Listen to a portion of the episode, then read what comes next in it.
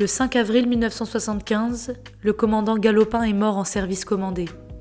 Mort pour la France lors d'une mission qui lui avait été confiée par le ministère de la Défense, sous couvert du président de la République, chef des armées.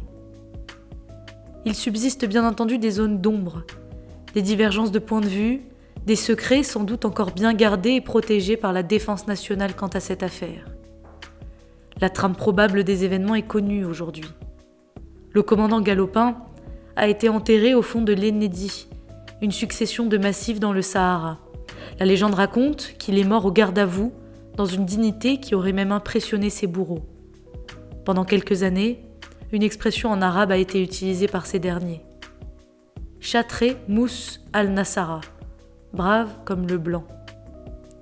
La mort du commandant est une affaire dans l'affaire, puisqu'elle intervient dans le cadre de l'enlèvement de deux Allemands et de deux Français, dont une archéologue du CNRS, Françoise Claustre, qui donnera son nom à l'affaire. J'ai tiré cette histoire de l'ouvrage de Damien Mirval, Tchad, les guerres secrètes de la France, paru chez VA Éditions. Grand prix de l'Académie du renseignement, le livre est disponible en cliquant sur le lien dans la description.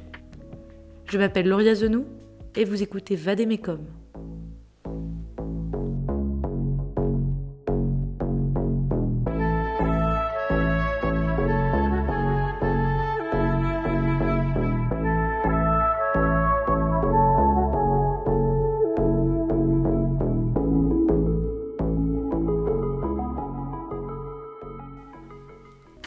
Encore capitaine en 1967, Galopin était adjoint du CCER, Centre de coordination et d'exploitation du renseignement, véritable police spéciale du premier président tchadien Ngarta Tombalbaye, dirigé par le français Gourvenec.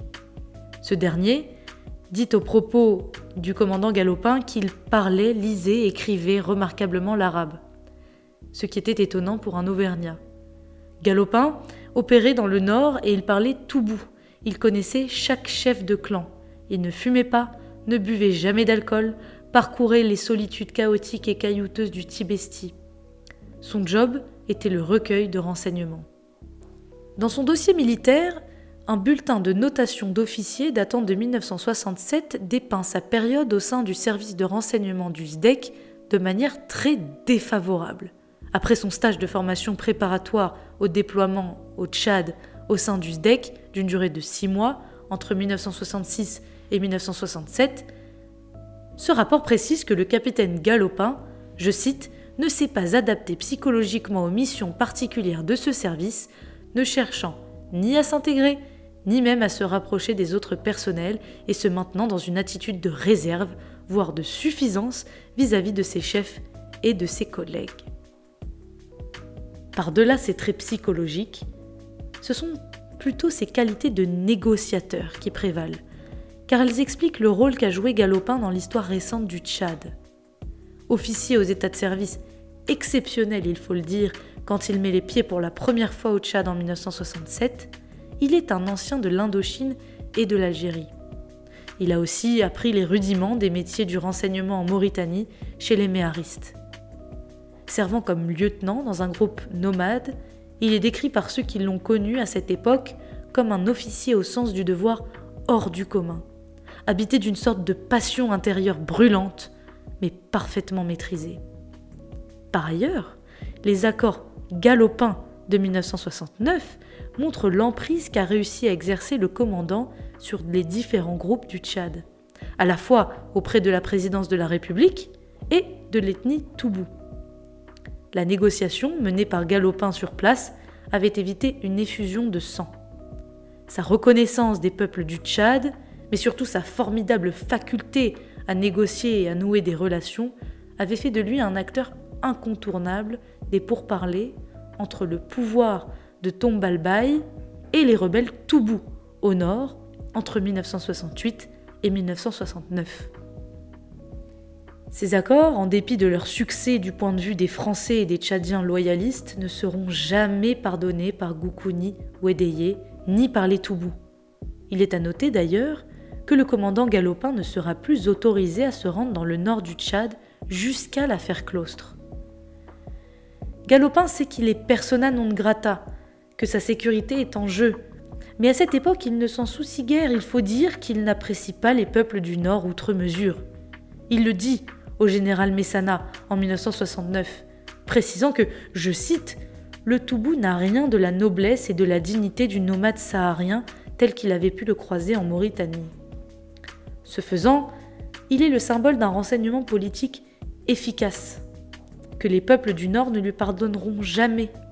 Au début des années 1970, le Front de libération nationale du Tchad prend de l'importance, à tel point qu'Hissène Abré et Goukouni Wedeye montent le CCFAN, Conseil de commandement des forces armées du Nord. L'objectif est le contrôle armé de la zone septentrionale tchadienne.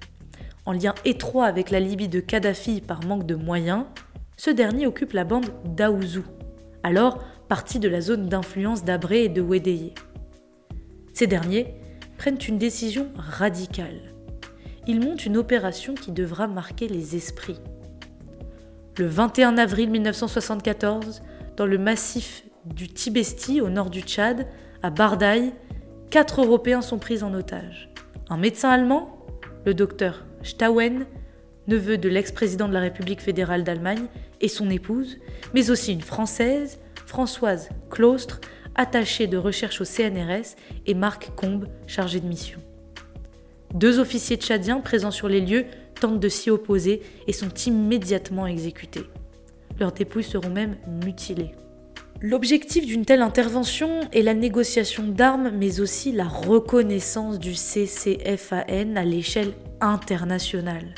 Si l'Allemagne cède aux demandes et fait libérer le médecin et son épouse, ce n'est pas le cas du gouvernement français. Élu quelques semaines plus tard, Valéry Giscard d'Estaing entame les négociations. Hissène Abré exige la libération de détenus politiques, la diffusion dans la presse française d'un manifeste, ainsi qu'une indemnisation pécuniaire et militaire.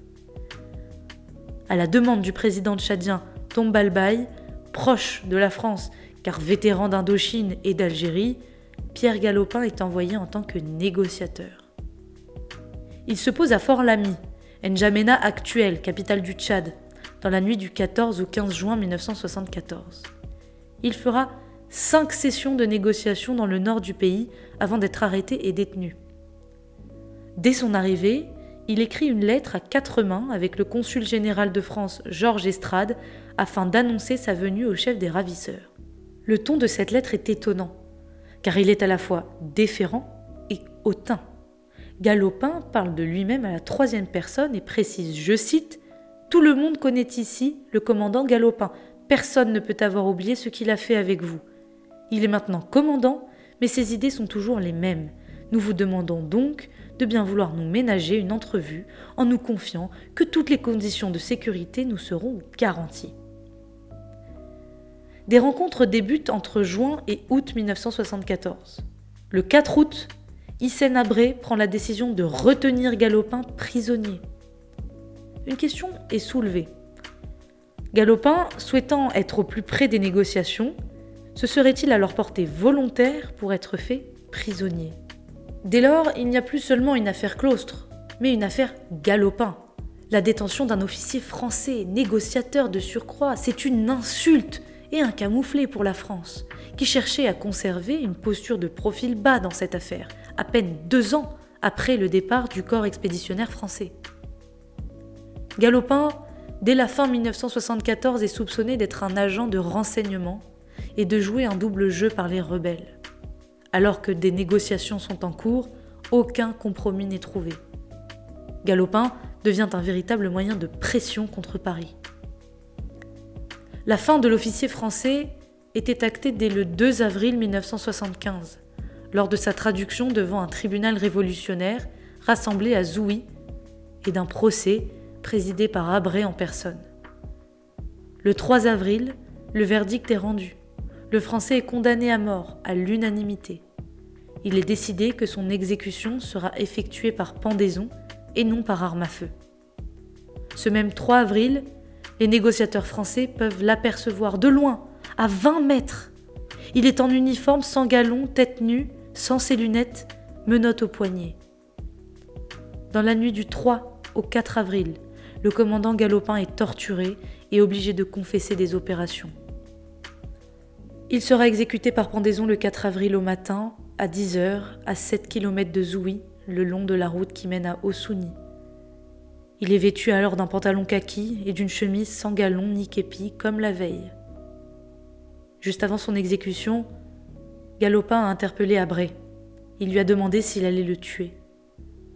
Abré n'a pas répondu. Galopin a lancé de sa voix métallique Je suis officier français, je demande à être passé par les armes.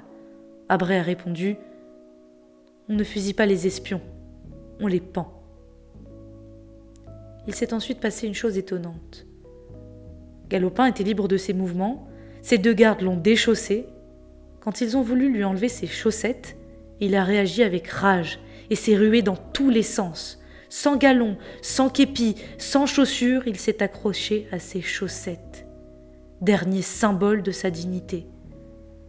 Les gardes n'ont pas insisté. Ils lui ont attaché les mains derrière le dos. Galopin se tenait très droit. Il n'a pas été pendu, mais étranglé en réalité avec une corde. Quand il s'est écroulé, Abré s'est approché et lui a tiré une balle dans la tête. Je vous rappelle que j'ai tiré cette histoire de l'ouvrage de Damien Mirval, Tchad, les guerres secrètes de la France, paru chez VA Édition. Le livre est disponible en cliquant sur le lien dans la description. Si ce podcast vous a plu, n'hésitez pas à le partager et à le noter à la semaine prochaine.